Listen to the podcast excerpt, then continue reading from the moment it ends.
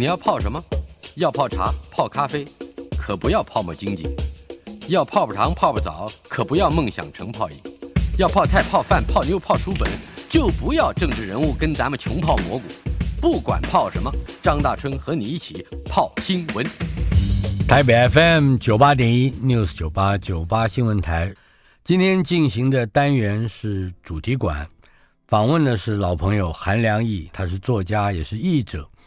我们的主题很奇特的一本书《半生滋味》，韩良义精选集，呃，由皇冠出版。精选当然毫无问题，呃但是这是从二十本书里头挑出来的。嗯、不过我也可以这样说，它既是韩良义本人的一部分形式的自传或回忆录，也是他的写作生涯的一个回眸一望啊。呃，好像也就是。属于创作这件事情，呃，他的回忆录啊，呃，杨颖，这个谈一谈，你会，也就是你在前书前记里面所提到的，为什么会选这些文章，以及为什么要做这样的回眸一望？大川好，呃，的听众好啊。其实，呃，我虽然出了二十本书，可是这本《半生滋味》当中的东西啊，文章啊，嗯，不是从二十本当中选出来，是从已经绝版的书当中选出来的。嗯、因为其实有一点是像大春刚刚讲，对半生的一个回眸吧。嗯、其实这东西严格上来讲，都是写于二零一二年之前，嗯啊，所以是十年之前的，因为是呃的东西。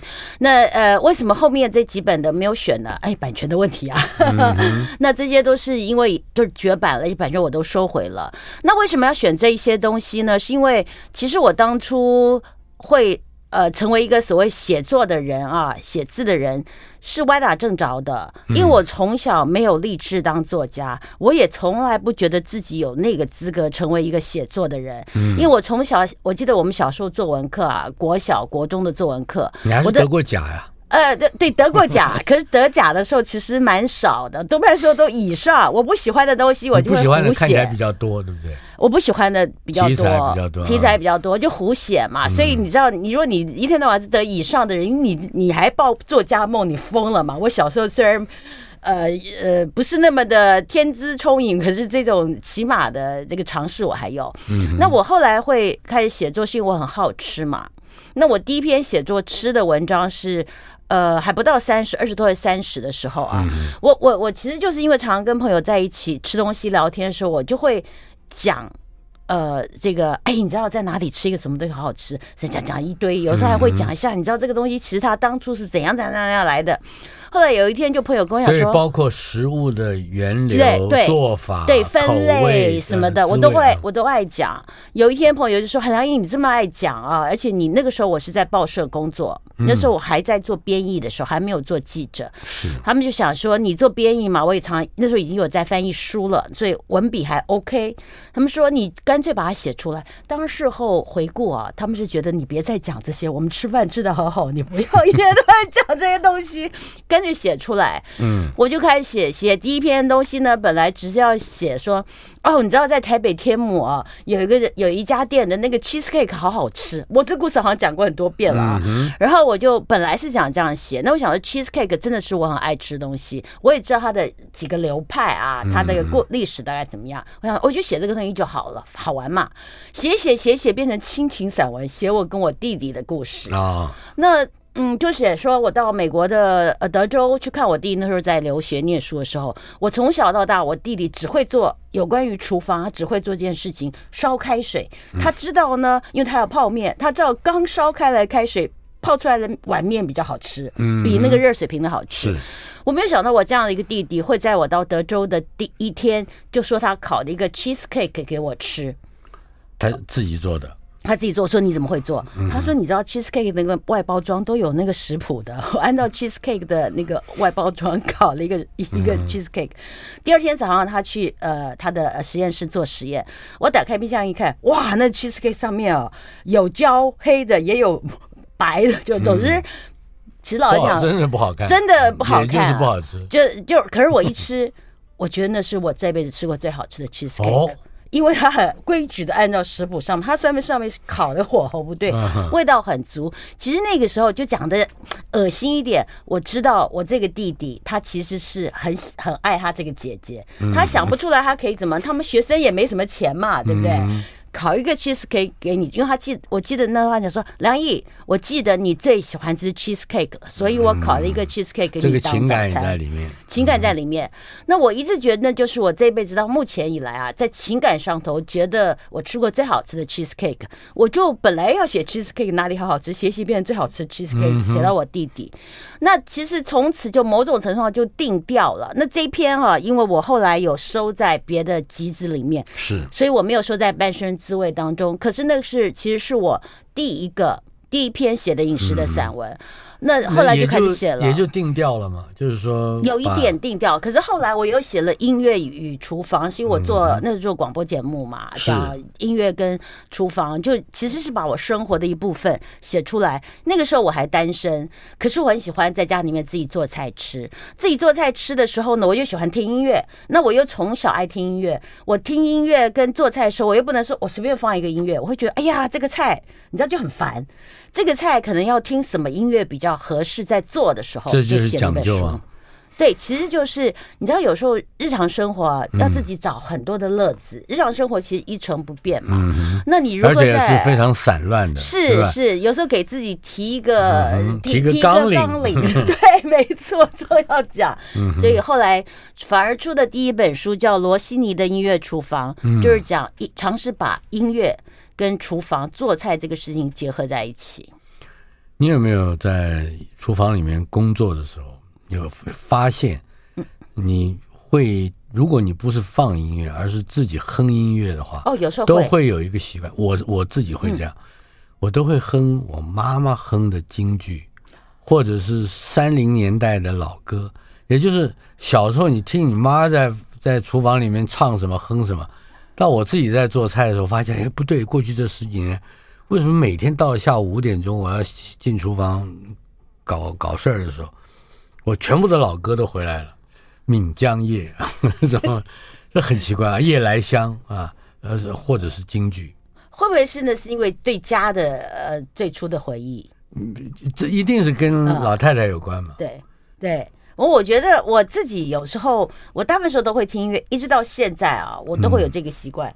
可是这几年我比较少在厨房里面听音乐，因为我现在家里有一个帮手，是帮我照顾我的呃这个智能障碍的二姐，姐姐二姐。那所以在两个人在厨房里面，如果还放音乐的话，我就觉得有点吵了。嗯，而且我反而嘈杂了。对，有一而且我不我就不能投入到那个音乐跟做菜，就是其实是孤独一个人有做菜这个事情跟音乐。为伴，所以这两年就比较少。可是我我现在是 想想很好笑，有时候我在 洗澡的时候，我会 放一点音乐来听，嗯，也是我。可是那个就是完全就放放松的东西了。在书里面，我们回到你的半生滋味，呃，有一些文章，嗯，有一种有一种特别的这个这种温温度啊。我记得有一篇是你跟姐姐大姐对。梁璐，呃，夜里头大概都是九点以后，肚子饿了，或者肚子不饿，可是嘴馋了，对，就会叫那个经过楼下的馄饨，温州大馄饨，对，那老头的头发、皮肤、穿着打扮，你写的非常仔细，我几乎都可以背下来。呃，谈谈这一篇的背景以及嗯那文馄饨的滋味。其实大春不瞒你说，我就是为了像类似这样子的这一篇文章，嗯、就这篇文章类似的文章，嗯、我决定我要出这个半生滋味。嗯、说实话，因为呃这些文章都绝版了，而且很多比较年轻的，因为我写作已经三十年了，二三十年，将近三十二十多年，三十年了，很多比较我我就是年轻的读者啊。呃，并不知道我写过这个东西，可是我觉得我在那个文章当中，当初写的时候，只是想纪念那个那个时代，那个在当时那个时代，那一刻吧，那一刻，我跟我姐姐，呃，跟我姐姐相处，还有其实那个时候我还已经知道那个那个卖馄饨的人可能已经不在了，因为我写文章的时候是二十多三十岁，而我那个事情发生的时候是我十七十六岁到十七岁之间的那段时间，那那个时候我看那个老头。我现在想想，可能他没有像我想象当中六十岁。你想象的是六十多？对对，那个时候因为我还是一个十六岁的孩子嘛，也有可能他只有五十几岁。没有错，我就是就是年轻人看别人都很老了啊。那我就是那个时候，我现在这篇我就想到说，哎，这几篇东西是记述一些我当初因为食物而接触到的人，那个世代已经不在了，我就很想把。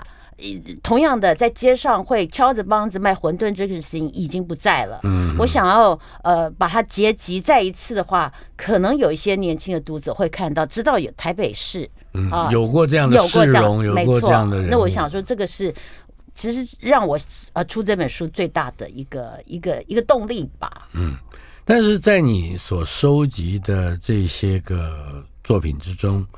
嗯，反而谈谈到大姐的，好像机会没有那么多。因为我之前有一本书提到她很多，谈谈韩良露。韩良露其实对我的影响是非常大的嘛。嗯、我常常讲，我的父母啊是呃给了我生命，可是我姐姐她好像是给了我那个泥土。我姐姐其实给我树，是我的这个，我爸爸让我长成，妈妈让我变成小树。可是那小树之后呢，给予很多养分的，我特别是。精神上养分的其实是我姐姐，因为我姐姐，我父母，我妈妈是有一点，后来我现在想想，她也有点文青了，因为我妈喜欢阅读嘛，这个我从我妈身上我我学会了喜欢阅读这个事情。是，可是怎么读，读什么，以及很多的。怎么说呢？文艺的这个品味吧，啊，或者是美学啊，那那个呃，就是美感啦，不能讲美学啊，美感可能是受我姐姐影响。审美的经验是因为我姐姐未必有跟我讲你要怎样怎样怎样，而是我姐姐很简单，她摆在书架上的书，她去看的电影，或者她带我去看的电影，她听的音乐，她买的唱片，我就我比她小快五岁嘛，我就在从国国小就会开始跟着她。就他听什么，我就旁边听，所以慢慢慢慢，其实他也许不是刻意的，可是就是那个就是培养了我，所以我跟我姐姐其实是非常相像。当然，我们到后来，我们的音乐品味变得有点不一样，因为我姐姐她在她呃二十岁左右，呃，我想想看，二十一二岁大学之后，她就不跟爸爸妈妈，他就离家独立了，不跟不跟我住在同一个屋檐下，那个差不多就是我。呃，念大学之后跟我姐就没有住在一起，所以我大学之后培养的一些喜好的音乐啊，什么的这些喜好的品味啊，开始读的书可能就不会那么直接的受到我姐的影响，因为我们的她的书都搬到她家去了嘛，所以我就会开始自己去买。就是影响的形式跟内涵就不一样了。对，我相信对，对，所以那个时候我有培养，因为你们都有出国的经验，是，而且都有。放浪江湖的这个这个感慨跟呃习惯啊，所以我觉得你们从来你这么没有脱离过对他的影响，我想他也一样，没有，绝对没有。我知道我受到影响之深的，现在我连因为毕竟基因是骗不了人的嘛，嗯、我们连讲话的声音、长的样子，其实都是、嗯、都是很像的啊。那这个我绝对不会否认这一点，而且我其实也非常。呃，谢谢我姐姐，嗯，在这辈子给我的各种，你知道，精神上跟物质上的照顾。嗯，因为我姐姐是一个，她比较是一个强悍的人。其实我没有我姐姐那么强悍，我姐姐比我放浪很多，她很敢冒险。其实我不是一个有冒险心的人。啊在我们家，我妈妈其实我父母一直对我比较放心，嗯，因为他们知道我胆子小，比较乖，啊，我比较乖，胆子又小，我都阳奉阴违啊。那可我姐姐是会直接正面去碰撞，是。但是《半生滋味》这部书里面还有一个，我相信在很多其他的回忆之作之中不容易出现的一个额外的形式。这个形式很可以被解释为，呃，文章的一个特殊的变化或者是风格，但是也可能会被视为是某一种补充的缺憾，那就是原本一篇好好完完整整的文章，你加上了附案啊，对，加每一不能说每个人有很多篇都加上了。附上几笔，可是又似乎没有说的很明白，你又忍不住不得不说，对于你自己原先的创作，似乎有一些必须要补充的意见。我相信读者在看到这本书的时候，会对这些个小段落产生一些个突兀的好奇。可是我相信它也别具风味。对这个东西，其实我在呃每因为这本书《半生滋味》分了四四大篇嘛，嗯、我在每一篇的后面都有一个后记，然后在某一些文章的后面会有比较短的一个后记。嗯、那现在我听大春这么讲，我就知道，其实也许是当初在编辑的时候没有想到，也许在每一个后面我其实都应该写是后记，是甚至写我写这个后记的时时间啊，这样大家会比较清楚一点。所以这本书如果可以二刷，批判自己或者没错。我当初会想要写，就是说，其实我看在看这些所谓的少作的时候，我是有有批判的。嗯，我会觉得说，哎呀，这里是写这个什么东西啊？我换了我现在写啊，我会收敛一点。好好比说，可能会或者是我会在细节上多加一点，因为我现在毕竟是一是中老年人，我写的时候还是青年嘛。那可是我又想说，可是人。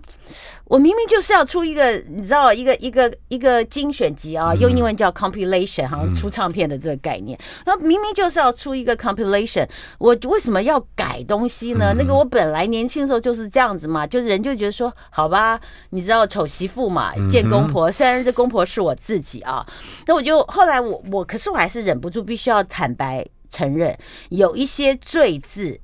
醉到我自己受不了的时候，我把它涂掉了。因为好比如说有一些了的了，我说真的很烦嘞，我看了烦。所以那个我在后记当中就讲说，这篇文章我改了一些罪字，实在受不了这个我要改掉。可是他的感性，他的情感啊，我我我没有改动。然后虽然我想加一些什么，我也不能加，也不加，也不加。这就是给大家看一看，当年我现在也很庆幸说，哎哦，原来我自己看也就哦，原来那个时候。哦，我是这么想的，嗯、我我觉得也蛮好玩的。呃，重新发现一遍自己在启蒙的各个阶段，好像都有一些令现在自己很意外的。是是，当然对读者有一点点不好意思啦。不过也许有人会觉得说，哇，这个原来他可搞不好对我过去写的东西还更有共鸣啊，如果、嗯、是年是年龄段差不多的话。这你刚刚也提到，这本书分为四集，嗯。包括这个记忆的呃记忆之味啊，流浪之味，呃季节之味，对。对，还有一个是什么生活之味？对，我我我我我最有感的是流浪之味啊，因为这一定一看标题都知道，就那就是嗯异国的风情是，呃而且是展现在餐桌上，对，而且这里头还有不同的人和物景跟地理的接触。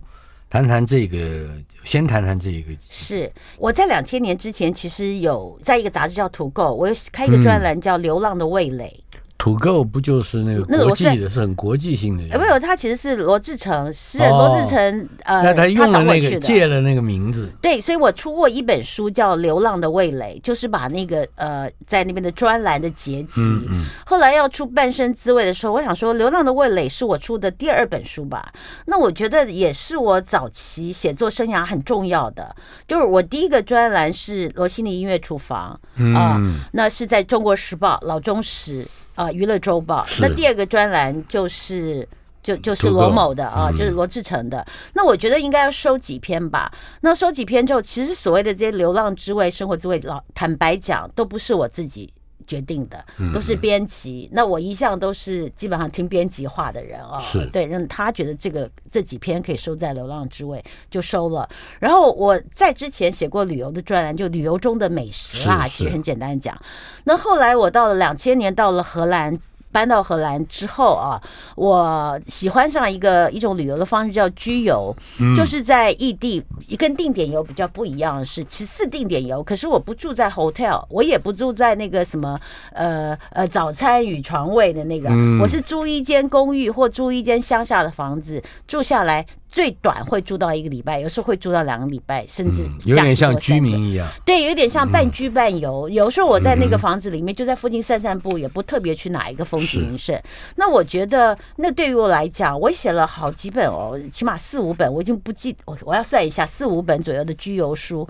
我在四五本居游书当中，我我就选了一些出来。嗯，然后其实这本书。我选了一些，然后编辑选了一些，我们还要讨论。有一些编辑希望编进来，其实我本来并没有选的。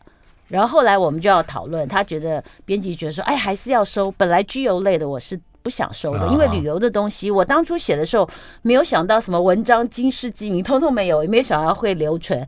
我只是单纯的，我就是一种你吃了一碗面很好吃，要给希望你也分享一下。那我写居游的时候，只是希望说啊，分享这样的旅游的方式，所以我其实是有它的时效性的，我觉得。那所以当初呃编这个书的时候，编辑希望我还是这几篇能留下来的时候，我就说哦，那好吧，那就留下来吧。我提醒我的我们的听友，如果看了这本书，要特别注意一下，有一些看似不着意、不精心，而且甚至不重要的细节，呃，韩良义把它补充在原来的文章里面。比方说凯撒沙拉那一段，对，我要念一下他补充的什么。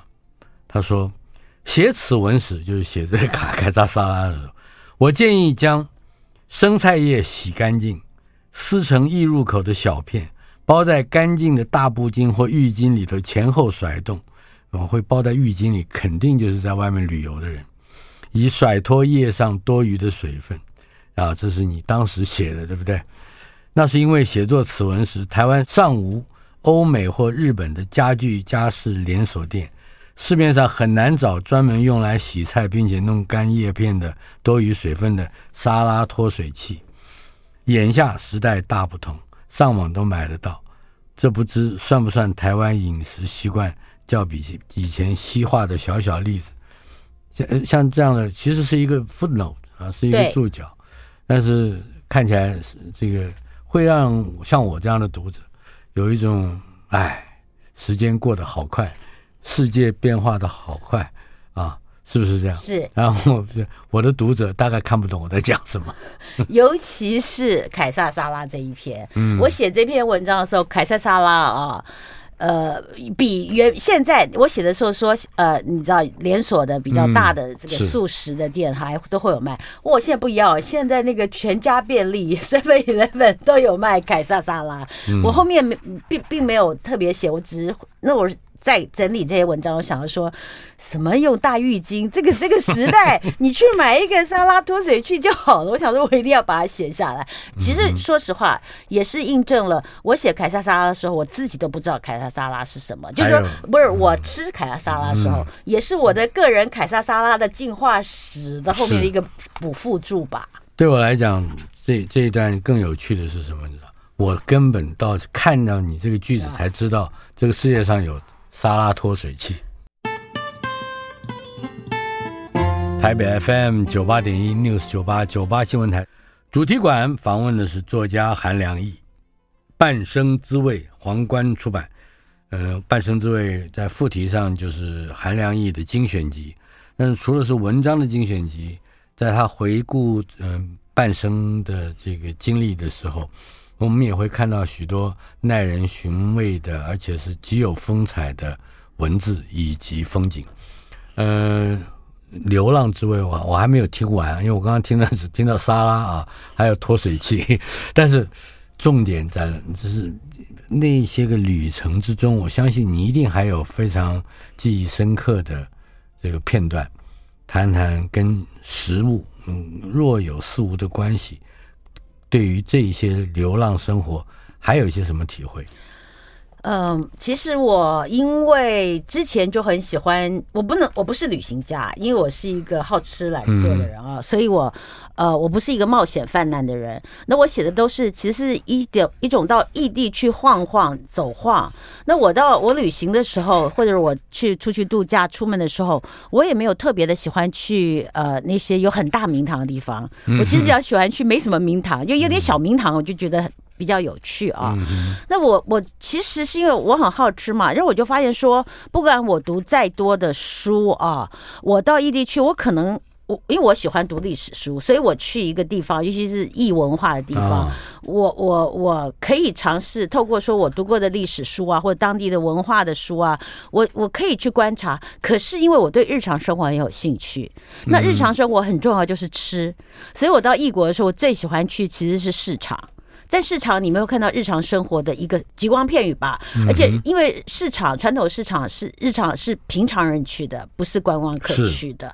那而且，所以你在当看样子是观光客的那种游居生活里面，居游生活里面，也会进入到传统市场，一定去。有、嗯嗯，而且我喜欢逛市场，是我开始写居游书的这个气质、嗯。因为我就是希望在异地，我能有一个厨房，又很爱逛市场。因为我觉得市场让我窥见了当地日常生活的，你知道，极光片羽，是一个窗子，我可以偷窥一下。然后呃，而且你知道，我喜欢逛市场，我刚刚讲我很好吃，是因为你知道，传统市场上你可以看得出来那个那个地方的饮食的一个。样貌大概是什么？他们吃什么东西？他们市场上会卖，因为他们会卖熟食，有些地方会卖很多香肠啊、火腿啊这些东西，还有水果，还有什么奇奇怪怪的东西啊。然后我随便举一个例子，你到威尼斯，呃，威尼斯附近，威尼斯省啊，威内托省的市集上头，会看到卖很多谷类的摊子，还有卖米的摊子。哎，你就会想说，哎。哎，不是意大利人吃意大利面吗？为什么那么多米跟谷类？哦，原来威尼斯人喜欢吃饭胜过吃面。Uh-huh. 这个东西你在书上很难读到。你去市场一看，就说，呃，你我因为我读过很多历史，呃，就是饮食史的书，所以我本来就知道威尼斯人喜欢吃米饭。是、uh-huh. 那呃，没有威尼斯人喜欢吃米饭，从中世纪这个海上霸权的，就是他们是呃海上的城邦国家。就开始了，因为跟阿拉伯人的交流，那碰上威尼斯附近呃的那个呃三角洲，又很适合种植稻米，那这是因为靠。呃，看书得来的，可是到了市场一看，哇，他们真的有在卖米，而且谷类一个整个摊子，嗯、就是说哦，获得印证，对我来讲很好玩。那呃，好比说去，我随便举一个例子啊，这里面我好像有收进，就想去泰国。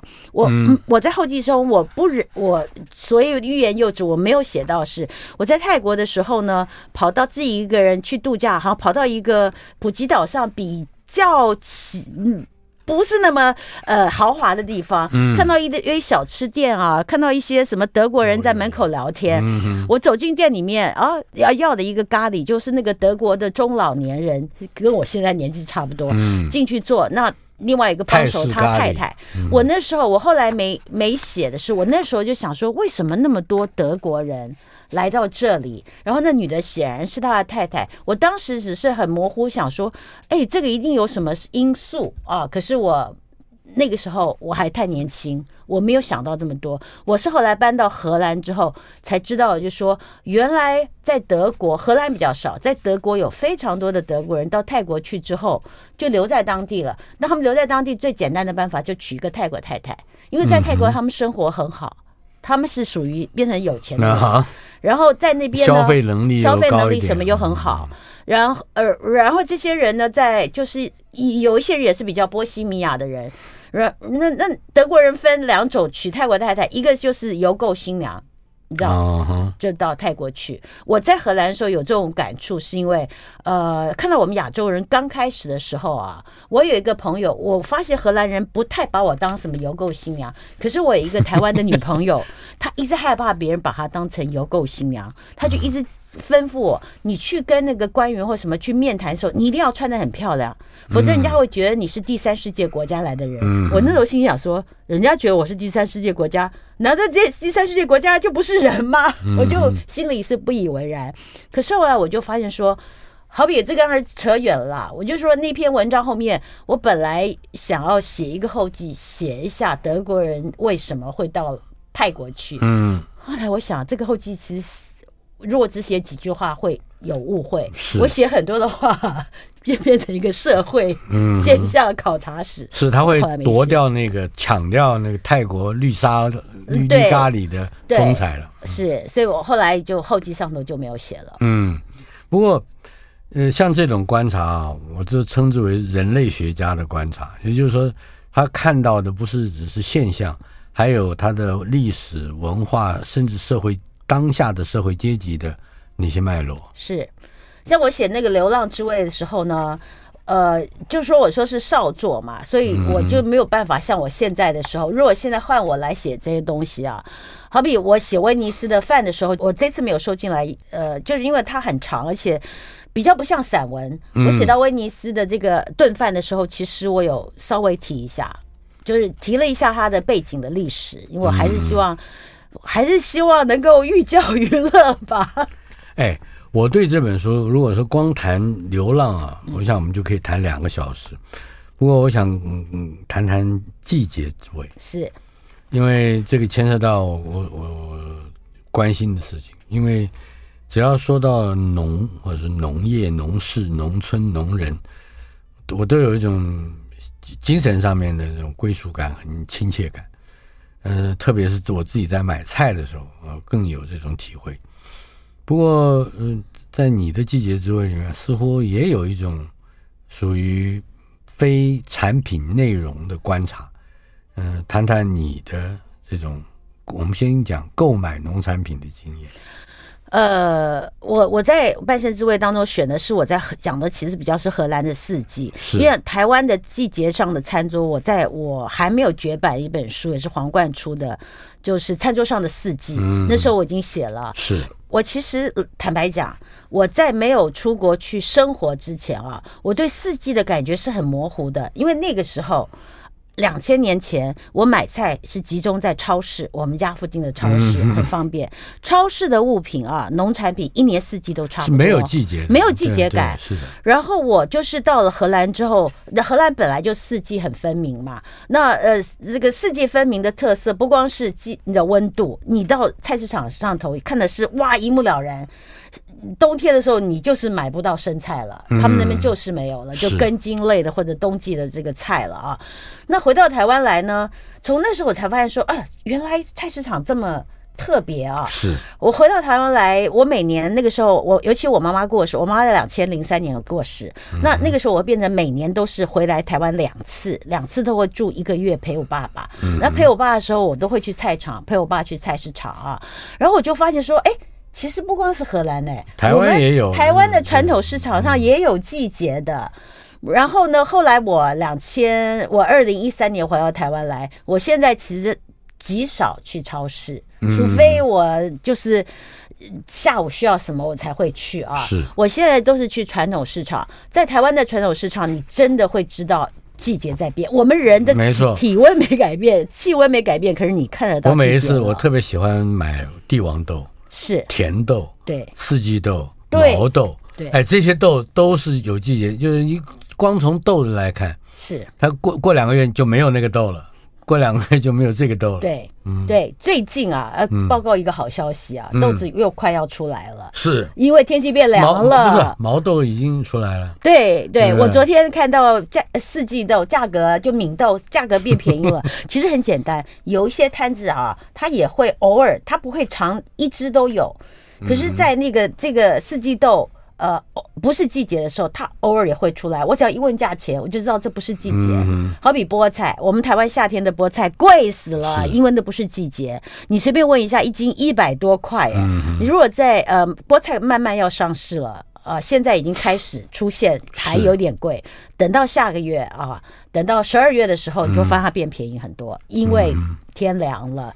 呃，冬天来了，春天来了，这个我觉得逛市场太有趣了，而且我我你我我刚刚就是要问，在季节之作为你的荷兰的经验里面，就要就有很多可以谈的故事。是在荷兰啊，我当中有写了一篇，其实是想翻红花。嗯啊，番红花呢，是我到荷兰的时候啊，第一年我就发现说，每次一到了呃农我们台湾的农历节前，呃，我们住的地方附近的那个马路上啊，连马路上中间的分隔岛上，他们都会种一些树啊花。就就是这个番红花就纷纷有紫的、黄的、红的，就露出头来，满地都是。我说这是什么东西啊？然后我先生跟我讲说，这就是番红花。哦，番红花，哇，番红花的花丝很贵，你知道多贵啊？这个贵比黄金，全世界最贵的这个香料嘛。我说怎么会没有人采？我就觉得很好玩。第一，那花很漂亮啊，给你一种春天即将要来到的预告。它是。它是冬末的花，冬末的春天的 trailer 是。然后我上网一查，说哦，原来要不我已经忘记不要多少吨的这个番红花，呃，才能够产出多少的这个番红花丝，嗯，而且还要雄蕊的，然后一一大堆讲究，我才说原来番红花丝这么贵。是有它的道理，这是食物的科普的部分。可是因为番红花那么的漂亮，让我想到说，你知道番红花它是染成的，呃，它会让呃食物变成，尤其是米饭或者面，会变变成非常好看的金黄色。我就觉得那好像春天的颜色，你知道春天那个温暖的颜色，所以我就写了一篇呃番红花丝的用番红花丝来做意意大利式炖饭的这样的一篇文章哈，开始写春光。是。是就觉得说有时候在餐桌上我们也要反映季节，呃，也就是说你不只是吃吃用嘴吃下去，对。你眼睛也要吃下去。台北 FM 九八点一 News 九八九八新闻台。主题馆访问的是我的老朋友韩良义，他是作家也是译者。皇冠出版社为他出版了一部《韩良义精选集》，标题是《半生滋味》。刚才我提到了，就是我认为，嗯、在某些这个写作的手段上，呃，梁毅的书给人一种透过人类学家的眼睛去看家常或看日常。嗯、在这里，比如说现在十一月了。呃，也是秋收的季节，这是你书上的句子。嗯、呃，对一些欧洲人来讲是狩猎的大好时光，也就是从此而展开了和在家里面做菜就是完全不同的世界。狩猎，对欧洲人啊，一直到现在，我我我知道的欧洲人啊，好比在荷兰啊、呃，在法国还有，尤其是在法国，嗯，他们十一月之后开放狩猎。呃，其他季节只有冬天的时候可以狩猎啊。当然，这跟呃历史会有关系，因为你知道，在十一月之后，农夫啊或者渔民啊，他们其实那个时候都已经不能够 出海啊，不能够工作工作了。这个时候，其实要补充蛋白质，要补充肉类，除了腌肉之外，你就是他们夏天的时候其实会腌很多肉啊，或者要吃鲜的就得猎。就得猎，所以那个是是古早时代的一个一个一个生活的一个样貌啊。可是你说古早没有多早哎，因为在一百多年前啊，荷兰人还是有这种在秋天之后十一月之后开始呃，我们讲腌制东西啊，或者开始有狩猎啊。那现代因为人会觉得说狩猎好像有点不人道吧？那以前在在我我重回重回讲，就是说一般平民百姓狩猎可能是为了你知道食物的关系，可是狩猎在欧洲也是游猎游游戏的一部分。是，你知道像野味个这个字叫 game。在英文叫 G A M E，game 还有一个什么意思？游戏，嗯，是游戏的一个一个收获。是，所以老百姓是为了那个食物。嗯，上流是所谓上流社会的贵族啊，或者王室，它是游戏。他们狩猎来的东西，这些东西就会赏赐给国王啊，赏赐给这些他他的臣民，他的臣民也也会赏赐给他的其他的人。秋天的狩猎啊。呃呃，这个也是也是这古皇帝是，对不对？对，一样嘛，中外皆然嘛啊、嗯。那在这个呃，也就比较好玩，说现在因为所谓的人道主义啊、动物保护啊、不动物权啊、嗯，他们每年只规定就一定。一定的范围，像在荷兰或者在法国，一定的范围内，一定的季节，我开放让你狩猎。所以现在你还是买得到那些野的东西。可是我们现在，他们就是这种在秋天的时候之后，冬天要吃野味的这个习惯啊，是呃，也还保留到现在。那现在没有办法呃，狩猎来的这个猎物没有那么多，怎么办呢？他们其实是用养的。我那时候在荷兰的时候吃到所谓的野味，我想说，哎呀。明明就是这个饲养的，为什么说它是野味呢？嗯、我就问我的一个一个我们的一个好朋友，我说这些东西明明就是养的，为什么叫叫 game？为什么还是野味？嗯、他说你不要问我，我也不知道。反正我知道我们现在吃的心安理得，因为不是狩猎来的，嗯、是我们养的。啊 对，那。他我就觉得，就偶尔他们能够买到啊，的花还比较多的钱，买到那种真正的野味。有一次还请我吃，我一吃说天哪，这个真的是野味，就是有一种嗯很重的浓的一个浓烈的味道。老实讲，我是吃不惯。像野鸭，因为因为呃，这个说起来真的有点丢脸啊！我在去荷兰之前，我不知道鸭子会飞，因为我们在台湾看到鸭子都被剪了嘛 啊，所以是这个家鸭。我在荷兰看到那个鸭子在天上飞，我就问荷兰人说：“问那个什么鸟在天上飞？”他说：“那个叫鸭子。”然后 我后来知道，就说在冬天的时候啊，他们是在特定的地方。特别的几天，你是可以狩猎那个野鸭的。嗯嗯，那我刚刚讲到说，现在因为所谓的文明的社会，会有很多的规范。呃，那他们会保留这个狩猎，除了是因为民意的关系，还有因为他以为狩猎这个这个也是历史文化嗯的一部分，他们要保留这个文化。但是你的文章里面倒是让我觉得有非常好奇的是没提到的，也就是。你你说有纯正的野鸭味的这个烤烤野野鸭，野鸭对对，那这个纯正的野鸭味或野味究竟是怎么料理的？可以说一说吗？你文章里面写、呃、他们他们里面啊，他们呃呃所谓的这个正纯正的野味啊，买回来之后。或者列下来之后，当年啦，现在是买回来之后，嗯、我们买到的呢，其实已经经过一个处理了，嗯，就是熟成。他们会把它那个宰杀之后啊，它只就剖开来，嗯，哎，可是很有趣，是羽毛不会，就是内脏会拿出来，是。有时候内脏拿出来，羽毛保留，羽毛保留的掉在冬天嘛，秋冬天掉在这个屋檐下面。这这就是风干它，风干不是风干，熟成。那那边呢，呃，就不能再太冻，就就好像牛肉不是有熟成，它熟成了以后，那个羽毛会慢慢掉。其实它是有腐败的，它为什么羽毛不能拔掉？因为它它要看，它要对。然后它其实就像我们吃牛肉啊，所谓的熟成也是外面会有一些是不能吃的，嗯，所以它就会一经过熟成之后至。置之死地而后生，外面那些腐，那就腐烂的东西，腐烂到一，就是他们在他开始要行将腐败而还没有腐败的那一刻，嗯，才能吃那个熟成。所以你也说，的确味道不是太习惯，是吧？我就是吃不惯。嗯嗯。呃，回到最后没提到的一个段落，就是生活之味。嗯，这个里面跟家人。特别是帮我我看的这个比较会感动的，是阿文，对我的二姐，她是智能残障，还有智能的问题，嗯，谈谈。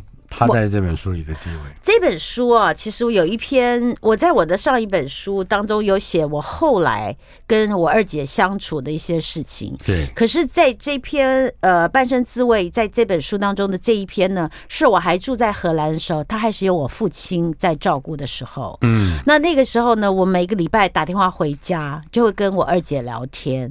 那我就写了跟二姐聊天，因为那个我那时候其实我很强烈的感觉到我的二姐的生命。好像一个谜团哦，嗯，他脑子里面到底在，因为他的智力只有两三岁嘛，他好像很多事情知道，很多事情又不知道。我在那边呢，我是用对话的方式来写啊，好比说我二姐，她知道，我不知道谁跟他讲，他记住了他的所谓的妹夫，他也记住，嗯，我是妹妹，妹妹的先生叫做妹夫，我不知道他理不理解，他也知道他的妹夫不是。不是，不是台湾台湾人，他知道他的妹夫是一个听不懂他讲话的人。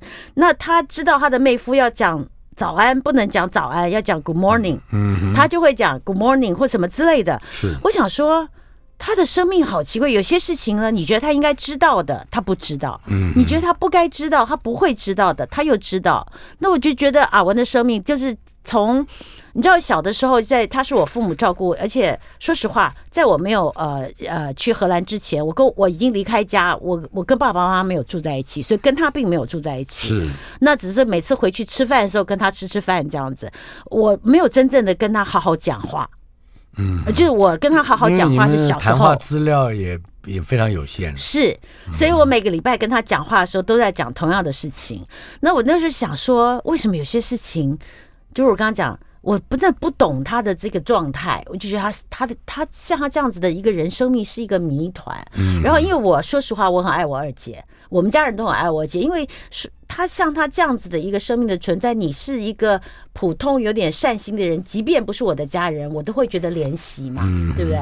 何况他是我家人，是而且我从小我跟他年纪差差三岁，嗯，然后我跟他好感觉上是比较有缘的，因为之前。呃，是我弟弟不会跟他玩，是我会跟他玩。我小时候会跟他玩，嗯、可是我玩的时候是像姐姐照顾妹妹一样跟他玩。反而是你照顾他。对，嗯、那可能就形成一个习惯。为什么我说我跟小的时候我没有跟他聊天？因为我都是在做照顾他的事情。是。好，问你要不要饿不饿，要怎么样？这本这这本书里面，刚才我大概弄错了篇章，它应该是记忆之位里面的，而不是生活之位里面。呃呃，是我也不太记得。对，另外这本书里面还有一个一篇也是属于这个记忆之味里的，也就是你的生人生记忆之中跟妈妈的一段。我们这还有两分钟的时间说一说。因为我妈妈是在两千零三年 SARS 的期间过世的，她过世的很突然。她虽然说是得了炎症，我记得那个时候是我还我匆匆赶回台湾，还要忙一个翻译的工作。终于翻译满完那天呢，我就叫我爸爸跟我弟弟啊，他们都回回去休息，然后我照顾我妈妈。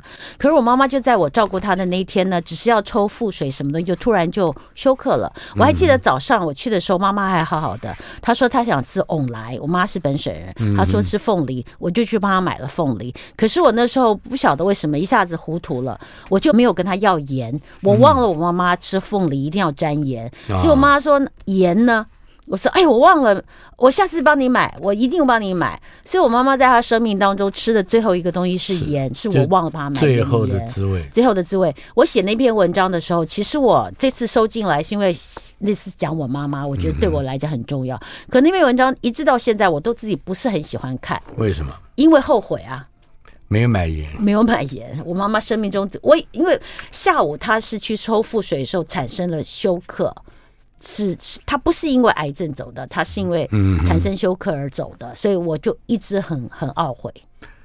不过这两三年来，我倒是常常买凤梨。你是这样写的？是，因为一如先母，二姐亦爱此果。嗯，而且她因为体质的关系，忌食过于寒凉之物，就是不能吃那个太寒凉的。凤梨是少数它适合的水果。至于我自己，你说，不论身体或心灵。好像仍然与凤梨不合。